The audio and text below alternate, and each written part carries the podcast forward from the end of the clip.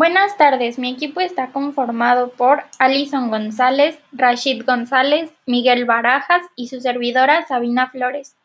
El día de hoy les vamos a hablar sobre el realismo mágico. El realismo mágico inicia en 1925. El término realismo mágico fue acuñado por primera vez en Europa por el crítico alemán Franz Rau para describir un tipo de pintura en el año 1925. Sin embargo, la aceptación del término realismo mágico que más conocemos es la referida al movimiento literario surgido en Latinoamérica. Se desarrolló en las décadas de los 60 y 70, producto de las discrepancias entre dos visiones que en ese momento convivían en Hispanoamérica la cultura de la tecnología y la cultura de la superstición.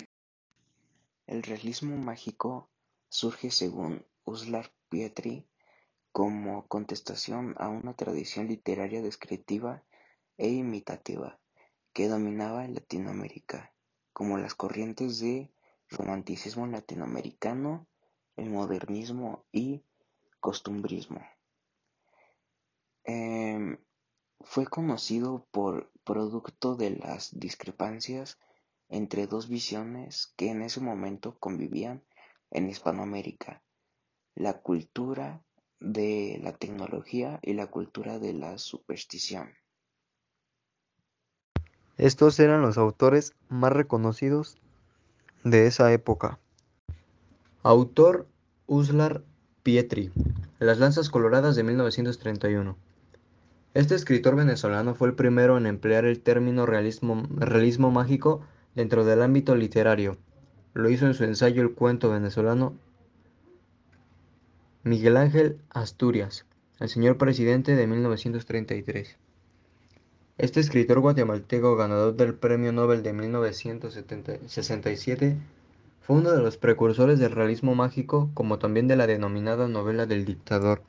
Como se ve en esta lista, la novela del dictador está estrechamente relacionada con el origen del realismo mágico. Miguel Ángel Asturias escribió El señor presidente en 1933, inspirándose en la figura del dictador Manuel Estrada Cabrera. José de la Cuadra Los Angurimas, de 1934. José de la Cuadra es el mejor exponente del realismo mágico de su país, Ecuador, reconocimiento que logró pese a que murió muy joven y no tuvo tiempo de explotar su talento. Sus obras giraron alrededor de la vida del campesino costeño que poco tenía que ver con la del indígena serrano. Su novela Los Angurimas es la lectura imprescindible para conocer el origen del realismo mágico de primera mano. Wenceslao Fernández Flores, El bosque de minimado de 1943. El escritor Wenceslao Fernández Flores plasmó en sus obras el sentir gallego, su preocupación por la situación social del campesinado y por la defensa ecológica del ámbito rural. Alejo Carpentier, El reino de este mundo de 1949.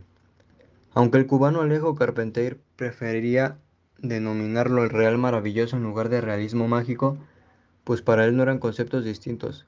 Su influencia fue tan relevante durante la primera mitad del siglo XX para todo lo que llegaría después que es necesario mencionarlo. El reino de este mundo fue la primera novela en que se escribió la historia de América como una crónica de lo real maravilloso. Y por último, Rafael Sánchez Ferlosio, Industrias y Andanzas de Alfanui, de 1951.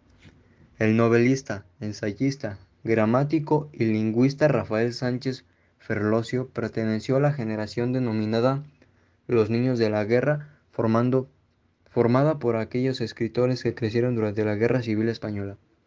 Su novela El Jarama se considera una de las más relevantes de la literatura de posguerra, pero cuatro años antes publicó Industrias y Danzas de Alfaruy, que muchos catalogaron como el primer relato de realismo mágico español, una auténtica delicia.